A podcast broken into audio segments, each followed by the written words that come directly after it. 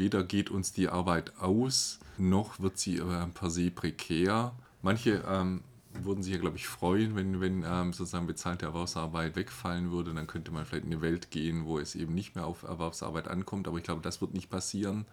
Aber man muss halt sagen, uns wird sozusagen der Schritt in die Zukunft besser gelingen, wenn wir halt auch die Rahmenbedingungen am Arbeitsmarkt so gestalten, beispielsweise auch, auch die Qualifikation ähm, der Erwerbspersonen halt äh, so weiterentwickeln können, dass wir dann eben auch mit diesen neuen Gegebenheiten wirklich gut klarkommen.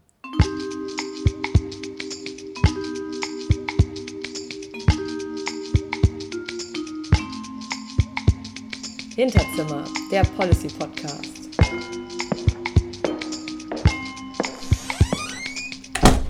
Herzlich willkommen bei Hinterzimmer, dem Policy Podcast. Unser heutiger Gast, Professor Dr. Werner Eichhorst, arbeitet am Institute of Labor Economics in Bonn und ist dort Koordinator für Arbeitsmarkt- und Sozialpolitik in Europa.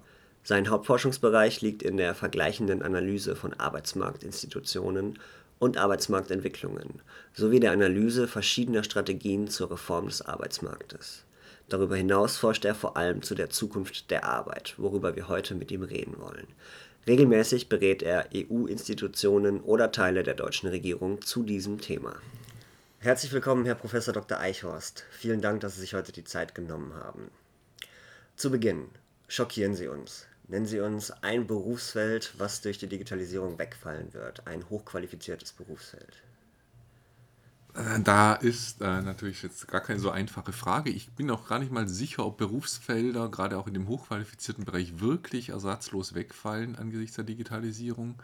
Ich gehe viel mehr davon aus, dass diese Berufsfelder sich verändern werden. Ja, also gerade in dem hochqualifizierten Bereich, da haben wir ja Tätigkeiten, die ähm, durchaus anspruchsvoll sind, durchaus komplex sind, ähm, wo es sogenannte Routinetätigkeiten nur zum bestimmten Teil gibt. Strukturell wächst äh, dieser Bereich der hochqualifizierten Beschäftigung in Deutschland und äh, von daher bin ich jetzt nicht äh, pessimistisch, was die Sache angeht. Ich glaube, die ähm, Herausforderung ähm, in Deutschland liegt eher im Bereich der mittleren Qualifikationen. Das heißt also Personen mit, mit Berufsausbildung und dann ergänzenden ähm, vielleicht auch Weiterbildung. Hier haben wir derzeit schon einiges an Umstrukturierungen, auch an Stellenabbau zu beobachten, so gerade im Bankenbereich, im Versicherungsbereich. Ich glaube, dort schlägt ähm, die ähm, Automatisierung, Digitalisierung viel äh, schneller, viel direkter zu und dort ist auch dann der Druck ähm, auf die Arbeitsplätze deutlich höher als im hochqualifizierten Bereich. Bevor wir nun tiefer in die äh, Chancen und Probleme der Digitalisierung der Arbeit eingehen, würde ich Sie gerne fragen, was Sie denn genau unter dem Wort Digitalisierung verstehen in Bezug auf die Arbeit. Also ähm, Digitalisierung ist ja jetzt so ein aktuelles ähm, Stichwort, Schlagwort, vielleicht auch Buzzword geworden für eine ganze Reihe von ähm, Veränderungen äh, am Arbeitsmarkt.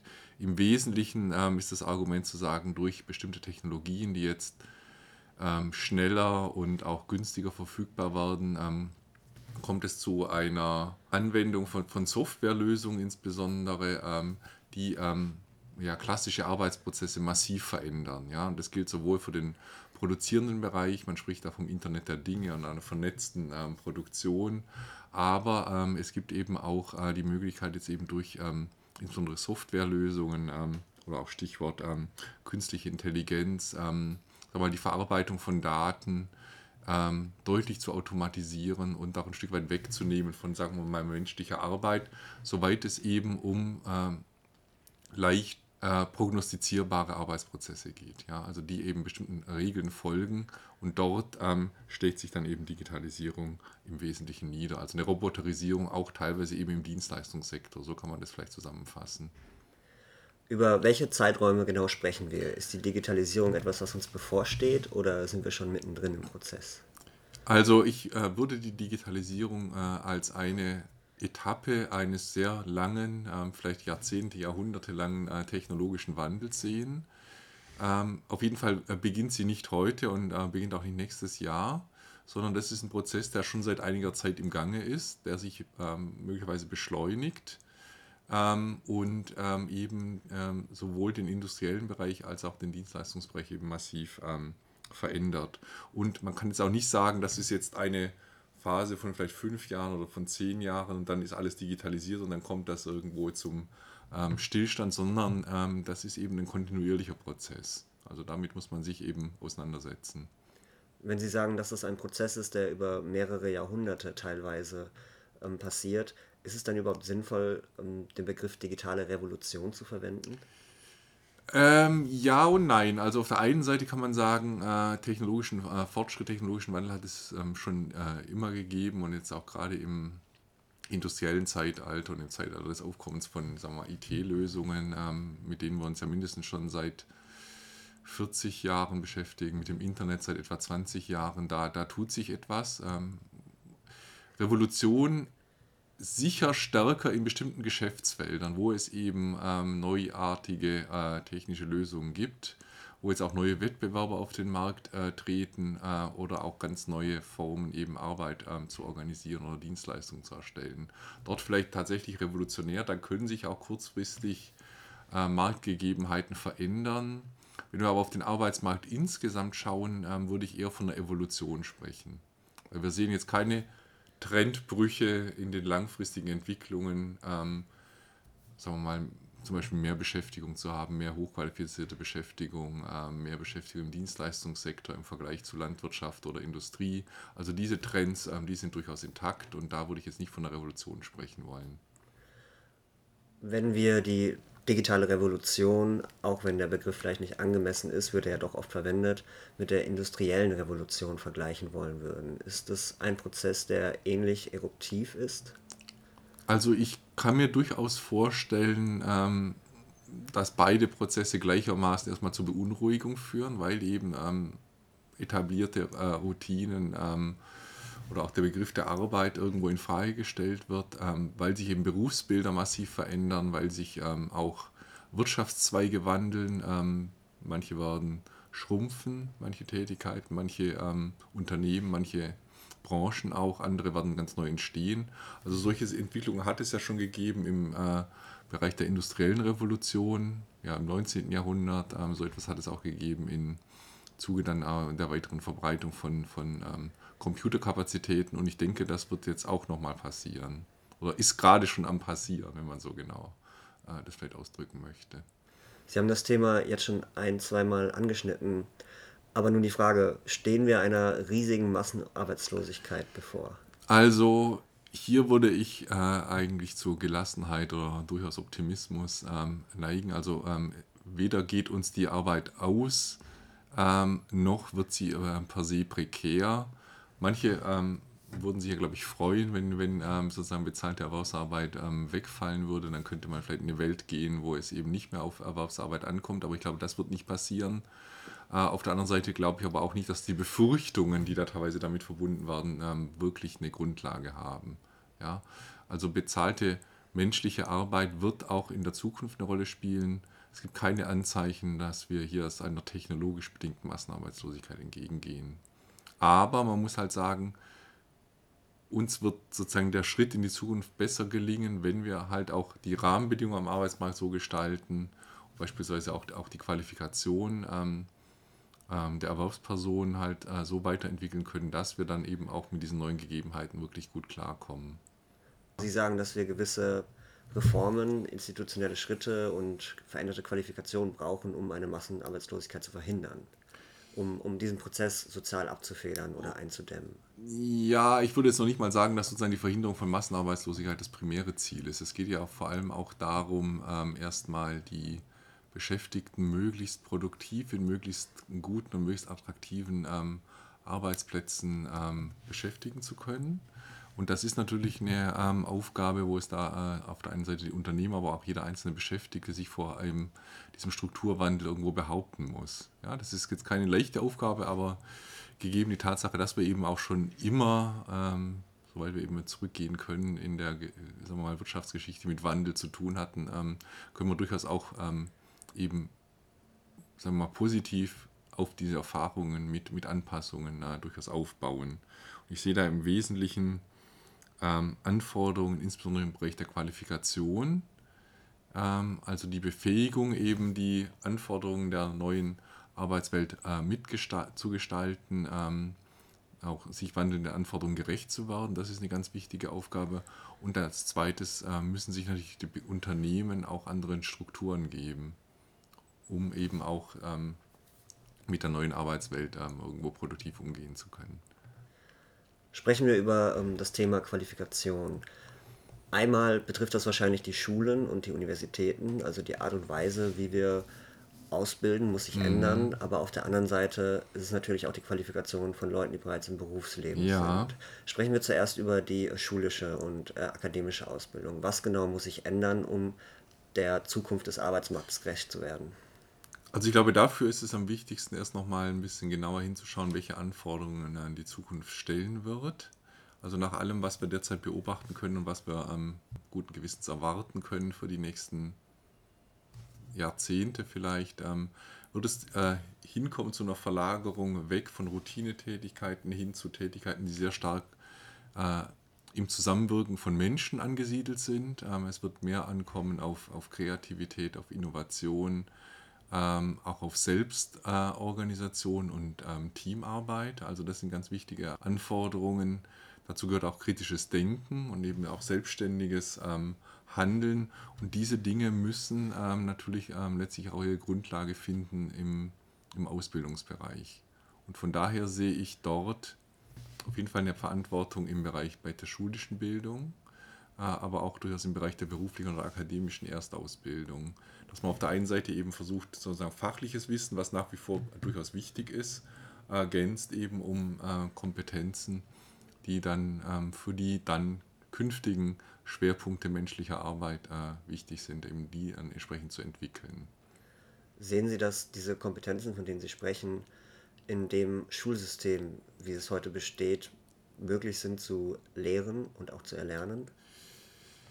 Ja und nein. Ähm, also ähm, diese Ziele sind ja durchaus ähm, schon länger ähm, sozusagen ähm, en vogue. Ähm, ob die jetzt sozusagen wirklich hundertprozentig umgesetzt werden, da bin ich ein bisschen skeptisch. Also alles, was so ein bisschen den Charakter hat eines ähm, Top-Down-Unterrichts oder so eine bisschen Verschulung, ähm, die man durchaus ja auch sozusagen im Hochschulbereich beobachten kann, äh, läuft dem so ein Stück weit äh, zuwider. Also wir brauchen da sicher auch etwas äh, andere Unterrichtsformate, andere Lernformate und auf jeden Fall eine stärker aktive Beteiligung auch der, der Lernenden, gemeinsam eben auch mit den Lehrenden, wenn man so möchte, äh, um da eben auch eine stärkere Eigeninitiative, kreative, auch kritische Haltung dann hinzubekommen. Und das ist eben ganz wichtig, ähm, weil wir eben nicht in der Zukunft damit rechnen können, dass Arbeit im Wesentlichen sozusagen die Reproduktion äh, von bestimmten Vorgaben ist, von bestimmten Standards, die irgendwann mal etabliert worden sind, sondern die Einzelnen werden in der Zukunft viel stärker den Charakter ihrer Arbeit, auch die Qualität ähm, ihrer Dienstleistungen oder äh, Erzeugnisse beeinflussen können. Und das setzt eben sehr stark voraus, äh, dass sie eben professionell handeln können, selbstständig handeln können und dann auch kritisch sozusagen auch schauen können ähm, auf Prozesse und auch auf ähm, ähm Produkte, wenn man so möchte. Ja, und das lässt sich eben nicht jetzt einfach äh, äh, so eintrichtern, sondern setzt einiges an, an Eigentätigkeit voraus. Das heißt, um den radikalen Änderungen am Arbeitsmarkt zu begegnen, müssen wir unser Bildungssystem zumindest teilweise radikal verändern. Also das würde ich schon sagen, ähm, das ist sicher einer der wichtigsten Punkte. Also der, äh, die Betonung eben dieser Kernkompetenzen, ähm, die ich schon ähm, angesprochen habe, das wird äh, eine zentrale äh, Rolle spielen. Und ich glaube, das Zweite, das sollte man nicht vergessen, äh, Bildung ist jetzt kein Privileg, sondern das ist wichtig, dass das, ähm, also möglichst alle ein gutes Einstiegsniveau bekommen, was die Qualifikation angeht, die sie dann eben in den Arbeitsmarkt mitnehmen können. Also eine Art Bildungsexistenzminimum, so kann man das vielleicht nennen, weil eben die Anforderungen an den Arbeitsmarkt ähm, steigen und ähm, wir auch aus der Forschung wissen, dass prekäre Beschäftigung, vielleicht auch Niedriglohnbeschäftigung oft auch das Resultat ist einer Situation, wo eben die Qualifikationen nicht ausreichen, um wirklich am Arbeitsmarkt Fuß zu fassen. Und je mehr sozusagen das universell, allgemein äh, erreicht wird, so ein bestimmtes ähm, Bildungsniveau, umso leichter wird es dann auch eben sein, ähm, gute Arbeitsplätze am Arbeitsmarkt ähm, zu bekommen und zu erhalten. Glauben Sie nicht, dass es Menschen in unserer Gesellschaft gibt, die vielleicht nicht die Kapazitäten haben, um dieses äh, Existenzbildungsminimum zu erreichen? Ich würde da jetzt niemanden vorschnell abschreiben wollen. Ähm, hier ist vor allem dann gefragt, äh, das Bildungswesen eben so auszurichten, dass niemand ähm, zurückgelassen wird. Also das sollte zumindest das Ziel sein, ähm, sowohl im schulischen Bereich als auch dann im Übergang zum Beruf und dann später, sagen wir mal, in dem Weiterbildungsbereich, ähm, da eben zu schauen, mit geeigneter, vielleicht auch durchaus intensiverer Unterstützung jeden dahin zu bekommen, dass er eben am Arbeitsmarkt der Zukunft erfolgreich teilhaben kann. Ja, und ähm, ich glaube, man sollte hier nicht ähm, zu pessimistisch sein, auch nicht zu selektiv, sondern man muss sich hier sehr gute äh, Strategien überlegen, vielleicht auch ähm, mehr Geld in die Hand nehmen, um, um, um solche ähm, Entwicklungen dann auch im Vorfeld erkennen zu können und dann entsprechend Unterstützung anbieten zu können. Ansonsten haben wir einen sehr gespaltenen Arbeitsmarkt und dann mittelbar natürlich auch eine gespaltene Gesellschaft an der Stelle. Zu den Menschen, die bereits im Arbeitsleben sind oder auch die Menschen, die zukünftig mhm. im Arbeitsleben sein werden. Oft wird gesagt, dass ähm, den Verwerfungen der Digitalisierung, um es so auszudrücken, nur begegnet werden kann, indem man äh, wirklich einen Großteil der Bevölkerung in Fortbildungsmaßnahmen steckt und mhm. weiterbildet.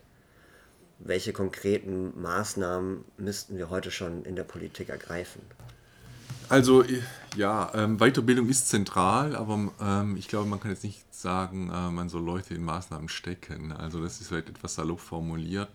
Wichtig ist hier ähm, zum einen, ähm, dass wir noch besser in Deutschland auch versuchen, ähm, mittlere und ältere Jahrgänge in die Weiterbildung einzubeziehen äh, und ähm, zweitens auch Personen mit geringer Qualifikation deutlich stärker auch weiterzuentwickeln im Verlauf ihres Erwerbslebens, um eben zu vermeiden, dass die sozusagen Opfer des Strukturwandels werden oder in gering äh, entlohnte oder instabile Beschäftigung abgedrängt werden, bis hin auch zur Arbeitslosigkeit oder Langzeitarbeitslosigkeit. Und ähm, Deutschland ist nicht sonderlich gut aufgestellt, was ähm, die Weiterbildung außerhalb sagen wir mal, der hochqualifizierten oder der Leistungsträger angeht ähm, in den Unternehmen. Das ist im Wesentlichen eine betriebliche Aufgabe und die Anreize für die Betriebe sind derzeit im Wesentlichen sozusagen ihre Kernbelegschaften oder die wichtigsten äh, Personen äh, möglichst produktiv zu halten. Die anderen ähm, haben da eher keinen guten Zugang zu Weiterbildung. Daran müssen wir arbeiten. Das ist auch eine gesellschaftliche Aufgabe und sicher auch eine Frage der ähm, Strukturen. Ich glaube, was wichtig ist, äh, regelmäßig zu beurteilen, auch für jeden Einzelnen, wo er steht oder wo, wo sie steht, ähm, wie auch vielleicht so ein bisschen die Risiken sind ähm, an Veränderungen, vielleicht in, in, absehbarer Zeit, vielleicht auf zwei Jahre, auf fünf Jahre hinaus, ähm, was Arbeitsanforderungen angeht, was den Arbeitsplatz angeht und dann auch frühzeitig ähm, zu überlegen, welche Art von Qualifikationsdefiziten bestehen, wie kann man die beheben, welche Maßnahmen, welche, welche Programme äh, machen hier Sinn und das können sowohl betriebliche kleinere Maßnahmen sein, ähm, als auch vielleicht größere, wo es darum geht, in einem schrumpfenden Beruf vielleicht solche Qualifikationen zu erwerben, wie dann Wechsel in einen vielleicht etwas zukunftsträchtigeren Beruf dann ähm, ermöglichen. Also es sind durchaus unterschiedliche Dinge, aber man muss es halt regelmäßig beobachten und dann auch entsprechend handeln. Und das sollte eben nicht nur für bestimmte Gruppen gelten, sondern für möglichst viele. Das Konzept des lebenslangen Lernens steht quasi konträr zu vielen Berufsbiografien, wie wir sie in den letzten 50 Jahren hatten, wo Leute in ein Unternehmen gekommen sind, mhm. zwar innerhalb ihrer Position sich mhm. natürlich auch fortgebildet haben, aber nicht in dem Maße, dass sie sich auf Städte in einem stetigen Prozess auf andere Berufe vorbereiten. Mhm. Also wir werden wahrscheinlich einen Mentalitätswechsel brauchen in der Bevölkerung, was das Verhältnis zum Beruf und zu Lernen angeht. Ja, zum Teil auf jeden Fall. Also es gibt auch Bereiche natürlich am Arbeitsmarkt, die schon sehr dynamisch sind und ähm, wo auch äh, Individuen oder Betriebe sehr viel investieren. Aber das betrifft jetzt nicht alle gleichermaßen oder reicht nicht alle Gruppen gleichermaßen oder alle Segmente des Arbeitsmarktes. Es wird darauf ankommen, das insgesamt ähm, stärker äh, zu verankern. Also dass es selbstverständlich ist, sich weiterzubilden ähm, und eben auch den Veränderungen der Berufsbilder irgendwo gerecht zu werden.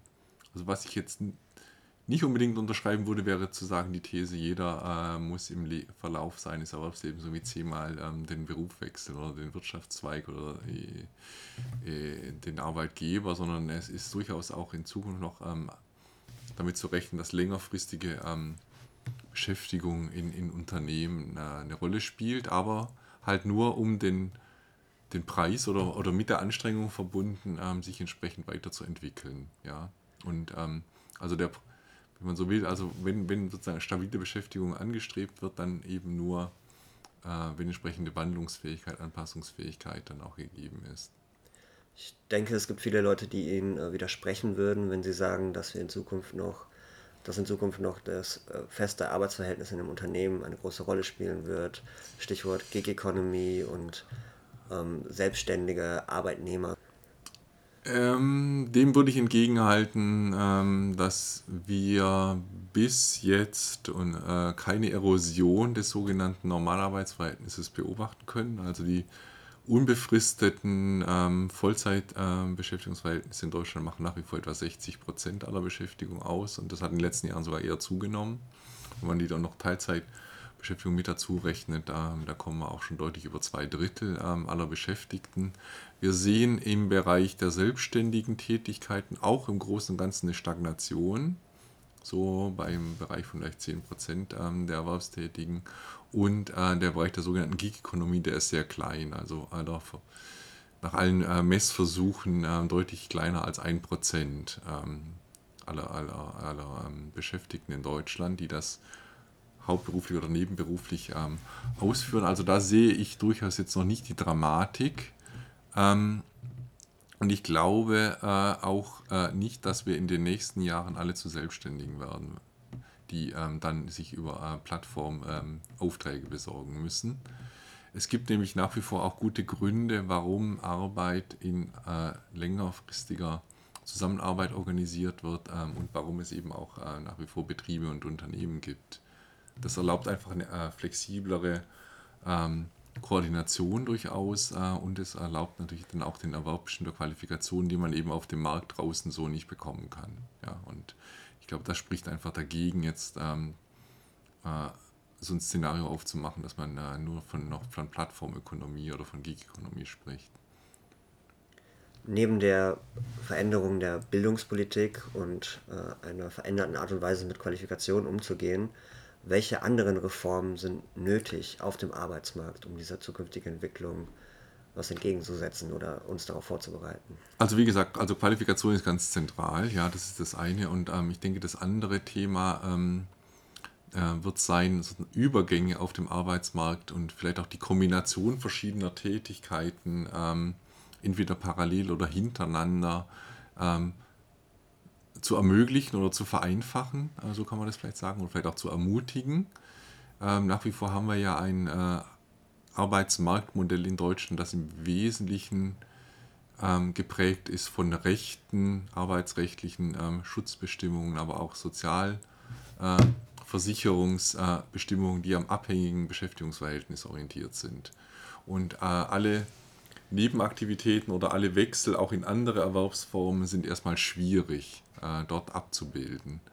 Ich glaube, wir brauchen insbesondere im Bereich der, der sozialen Sicherung noch ein Modell, äh, was eben Einkommen und dann eben auch ähm, beispielsweise Qualifikationsrechte oder Qualifikationsbudgets absichert, die jetzt nicht von einer bestimmten Erwerbsform abhängen oder vom Bestehen eines Arbeitsverhältnisses mit einem ganz spezifischen Arbeitgeber.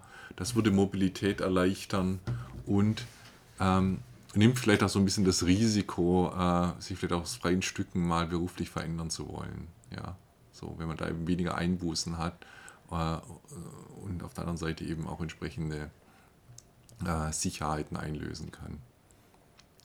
Werden wir durch die äh, Automatisierung eine höhere Konzentration von Kapital in den Händen weniger sehen? Ähm, das kann passieren. Ähm, es ist ja so, dass gerade solche Netzwerkökonomien ähm, durchaus so ähm, sozusagen den ersten oder denjenigen, der am stärksten wächst, sozusagen in der Anfangsphase einer, einer technologischen Entwicklung ähm, besonders begünstigen. Das sind jetzt nicht unbedingt ähm, Unternehmen oder Kapitalbesitzer, die sich gerade in Deutschland irgendwie angesiedelt hätten. Da kann man durchaus auf, auf globaler Ebene drüber sprechen, ähm, welche Konsequenzen das hat. Ähm, ich glaube, jetzt sozusagen für Deutschland ist, der, ist, der, ist dieser Effekt begrenzt, weil wir eben jetzt hier nicht diese, diese großen Plattformen haben oder diese Superstar-Unternehmen, die hier besonders stark ähm, durchdringen. Äh, ein wichtiger Punkt ähm, wird dann auch sicher sein ähm, die Frage der ähm, Besteuerung. Das ist dann möglicherweise eine äh, Besteuerung von hohen Einkommen und auch die Besteuerung von Unternehmen. Ähm, das wird aber im Wesentlichen auch äh, dadurch dann eine internationale ähm, Koordination voraussetzen. Ein zweites Element, was hier nochmal wichtig ist, wenn man sozusagen über Politikwandel spricht oder auch über Veränderungen im Sozialstaat, ist die Beteiligung am Kapital kann man natürlich auch anders gestalten.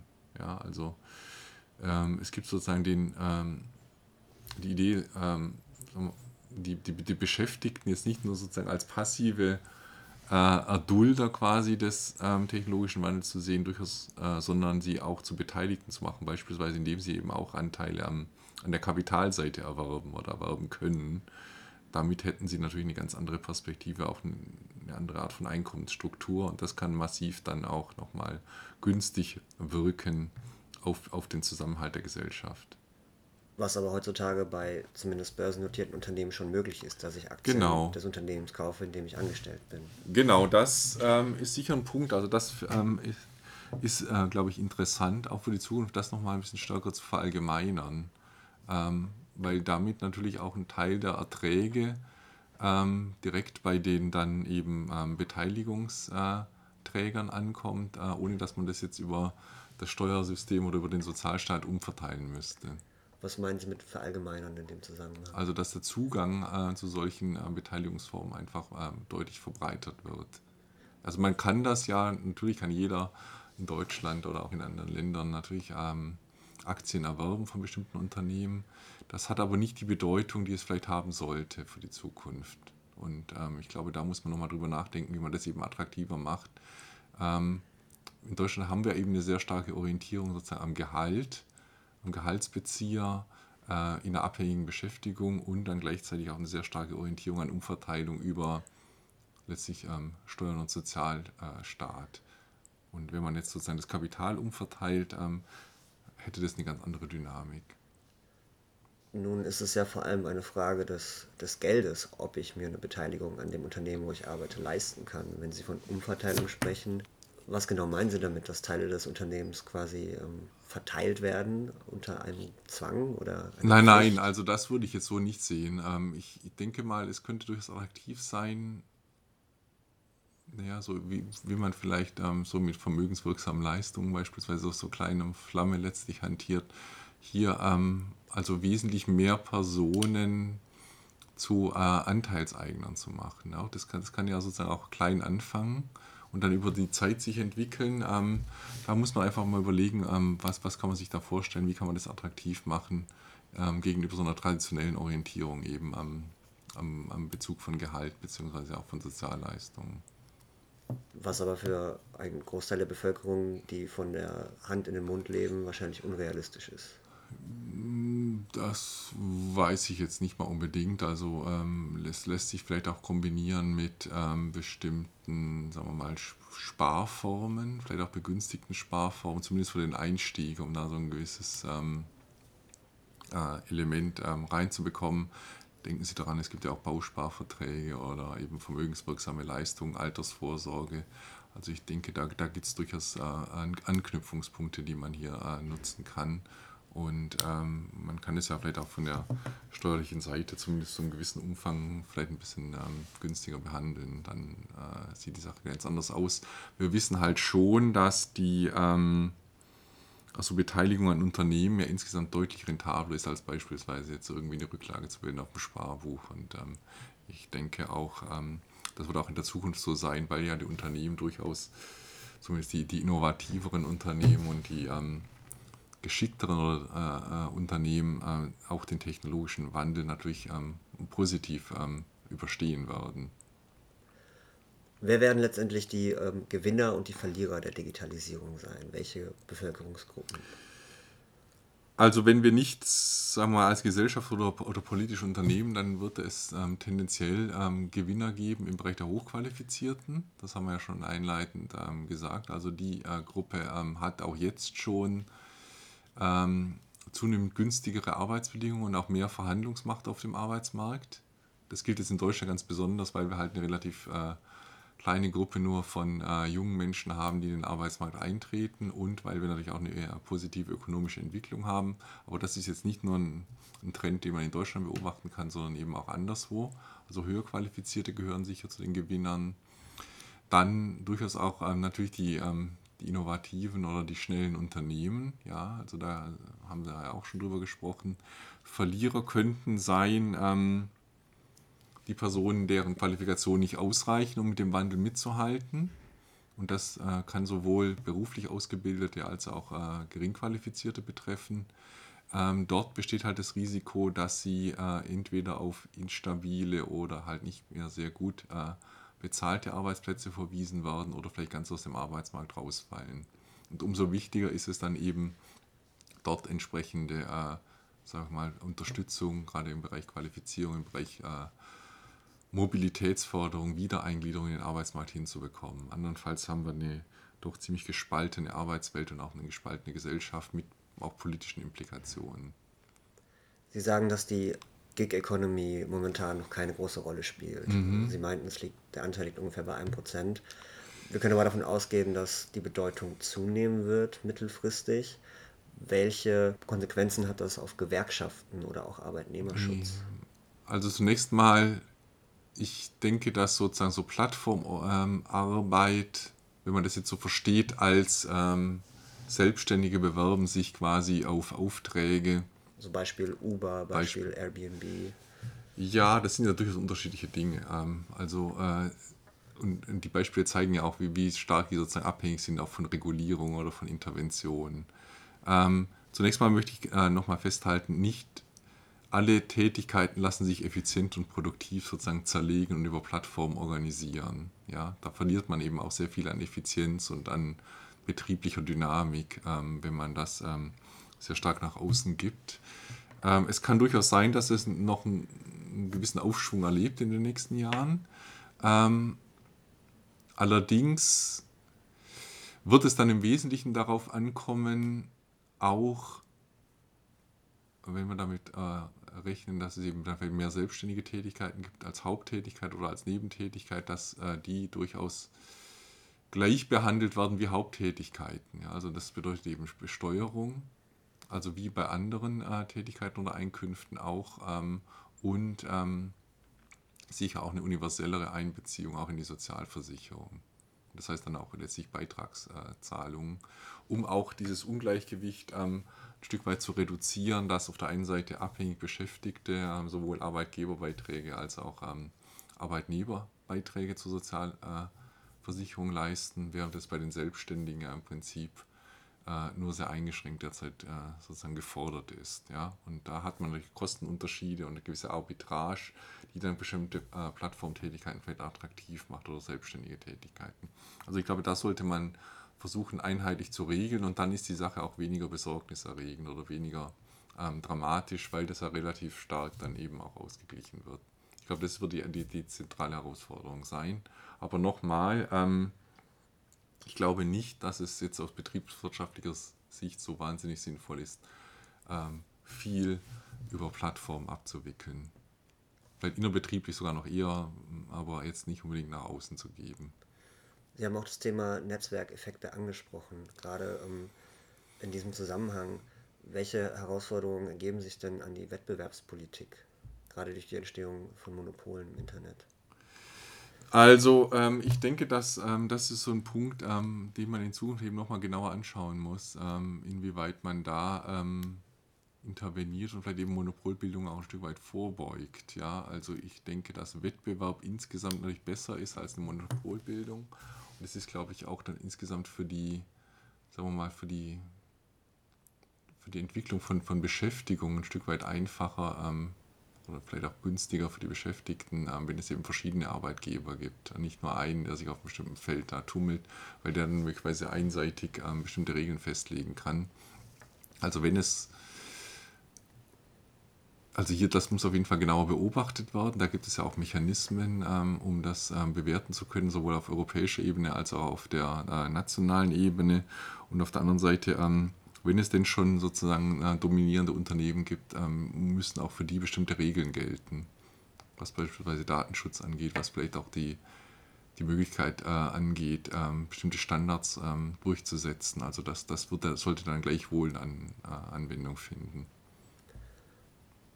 Was wäre die, die erste Aufgabe, die Sie der Bundesregierung geben würden am morgigen Tag, um auf diese Entwicklungen zu reagieren? Die, die wichtigste und erste Reform, die Sie anstoßen würden?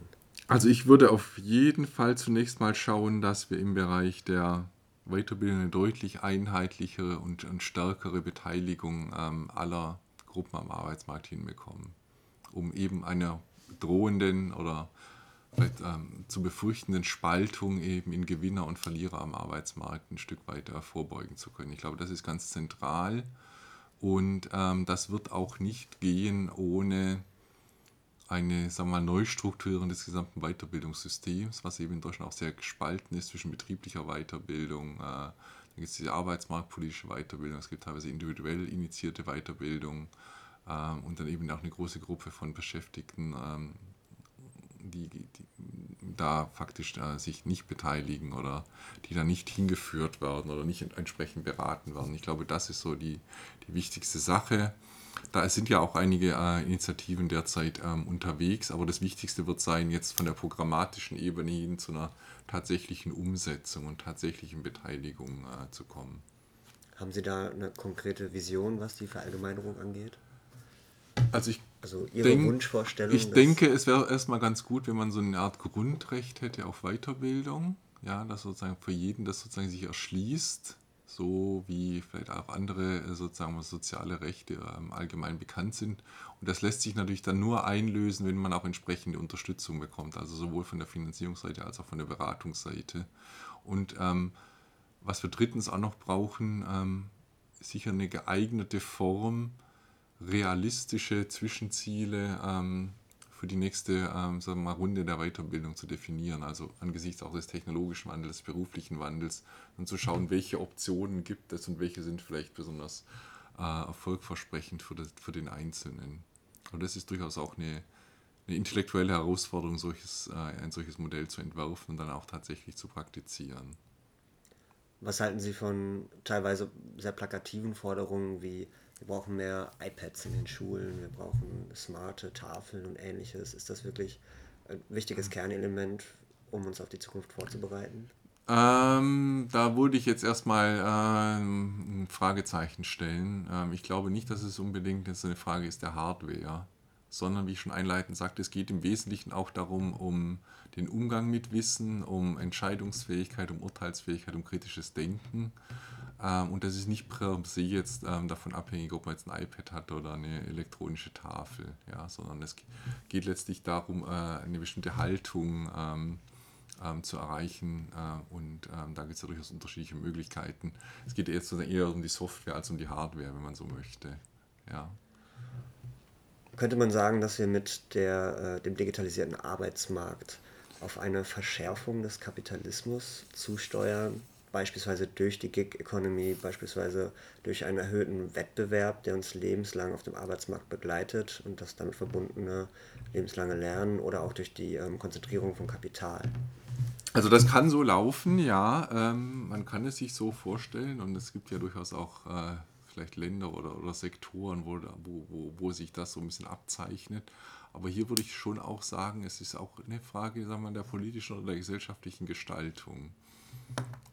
Und ähm, unter bestimmten Bedingungen, die hatte ich ja schon versucht zu skizzieren, ist es auch möglich, äh, möglichst viele erfolgreich äh, ähm, zu beteiligen an diesem äh, Prozess. Ähm, es, der Prozess hat der Digitalisierung, des technischen Wandels hat ja auch enorme äh, Gestaltungsmöglichkeiten oder auch Chancen. Ähm, die sollte man nicht ähm, außer äh, Betracht lassen, also flexibleres Arbeiten, selbstbestimmteres Arbeiten ähm, mobiles Arbeiten, ja durchaus vielleicht auch stärker, sagen wir, interessantere Arbeit. Also auch das ähm, kann es ja geben, wenn eben Routinen, ähm, Routinetätigkeiten wegfallen.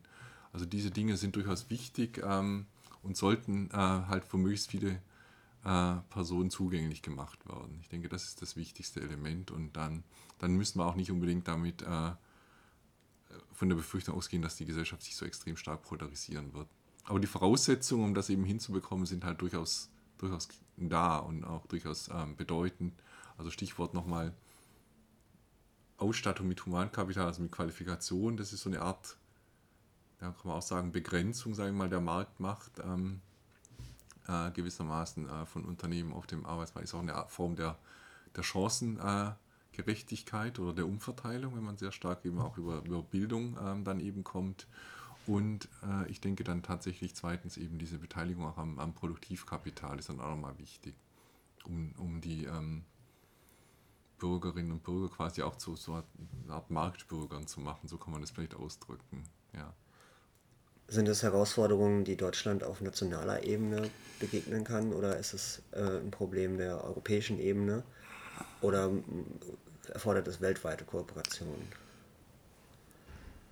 Ähm, sowohl als auch. Also man, äh, diese Ebenen liegen ja alle ähm, irgendwo auf dem Tisch. Ähm, sicher eine globale Kooperation ist schwieriger als jetzt noch eine europäische und ähm, bestimmte Dinge lassen sich auch durchaus national organisieren. Also wenn ich gerade so den Bildungsbereich angehe, anschaue, ich denke, da ist einiges zu tun. Vielleicht teilweise sogar noch unterhalb der nationalen Ebene, weil wir da auch sehr stark eine regionale oder eine, eine föderale Dimension haben, bis hin auch zu einzelnen vielleicht ähm, Wirtschaftszweigen oder bestimmten Hochschulen und ihren, ihren regionalen Umgebungen.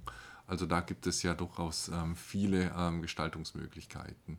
Ähm, internationale ähm, Koordination spielt sicher eine Rolle, gerade bei so transnationalen wir, Austauschprozessen, also Stichwort ähm, eben doch wieder Plattformen und eben auch der Besteuerung von bestimmten Einkommen, während andere Dinge eben glaube ich, durchaus so in kleinerem Rahmen auch äh, erfolgreich bearbeitet werden können.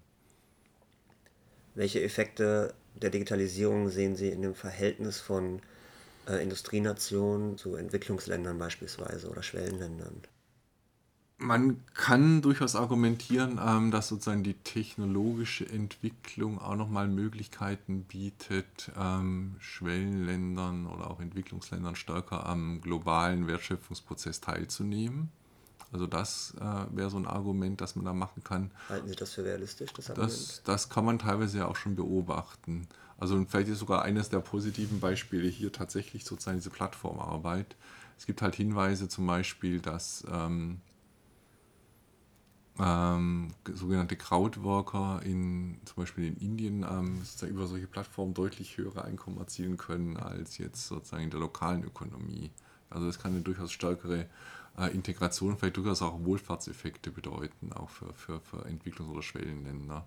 Das wäre vielleicht ein interessantes Beispiel. Ähm, erhöht natürlich tendenziell natürlich den, den Wettbewerb dann unter den äh, oder innerhalb der, der Industriestaaten äh, und beschleunigt den Strukturwandel dort und erhöht natürlich dann auch wiederum äh, an, Anforderungen an Wandlungsfähigkeit. Das muss man natürlich dann dazu sagen. Aber man kann sagen, Technologie und äh, Globalisierung gehen ja auch ein Stück weit ähm, miteinander einher und aus Sicht, ähm, denke ich mal, des Arbeitsmarktes ist es also weder gut, ähm, Globalisierung unbedingt ähm, zu äh, unterdrücken, noch irgendwo den technologischen Wandel zu verlangsamen. Also ich glaube, das ist keine Option, keine wirklich dauerhafte Option. Also ich meine, es wäre gar nicht möglich, sich gegen die äh, Digitalisierung zu wehren oder zu stemmen langfristig? Nein, das, das schon mal gar nicht. Also das kann man äh, nicht, ähm, weil es immer Möglichkeiten äh, und, und, Innovationen geben wird, ähm, die sich irgendwo bahnbrechen werden. Ähm, in der einen oder anderen Form, ob man das jetzt nun mag oder nicht. Ähm, ist zwar gestaltbar, aber eben nicht aufhaltbar. Und ähm, man begibt sich dann eben auch bestimmter, sagen wir mal, Zugewinne oder bestimmter Wohlfahrtsgewinne, wenn man das versucht ähm, zu unterlaufen oder zu, zu unterdrücken. Interessant ist ja aber auch, wenn man sozusagen die Debatte um Digitalisierung insgesamt anschaut, dass es eigentlich jetzt gar nicht so viel ähm, sagen wir, Maschinenstürmerei gibt, sondern sowohl Gewerkschaften als auch ähm, ja, sozusagen politische Akteure und natürlich die Unternehmensseite sind der ganzen Sache eigentlich relativ, äh, stehen der Sache eigentlich doch ziemlich aufgeschlossen und eher initiativ, äh, initiativenfreundlich gegenüber. So kann man das vielleicht sagen. Bevor wir das Gespräch beenden, mhm. interessiert es unsere Zuhörer immer, was für Lektüre bei Ihnen auf dem Nachttisch liegt, was Sie uns empfehlen können. Ja, also ich ähm, auf dem Nachttisch, wenn Sie da direkt danach fragen, da liegen eigentlich jetzt eher keine Fachbücher. Ähm, also ich habe jetzt zum Beispiel, ähm, zuletzt hatte ich gelesen, ähm, von Foucault Überwachen und Strafen. Also es ist dann mehr sozusagen soziologisch-philosophische Literatur, hat aber durchaus auch interessante ähm, Anspielungen, vielleicht auch für die Arbeitswelt. Ähm, Michel Foucault Überwachen und Strafen oder auch eines meiner Lieblingsbücher, ähm, Essays von Montaigne, also eher ähm, durchaus auch Klassiker. Das würde ich hier vielleicht sehen. Und einer meiner Lieblingsautoren ist Thomas Bernhard, ein Österreicher. Ähm, der hat sich an manchen Stellen auch schon mal zum Thema Arbeit geäußert, aber das ist bei weitem nicht das dominante Thema in seiner Literatur. Herr Professor Dr. Eichhorst, vielen Dank. Gerne.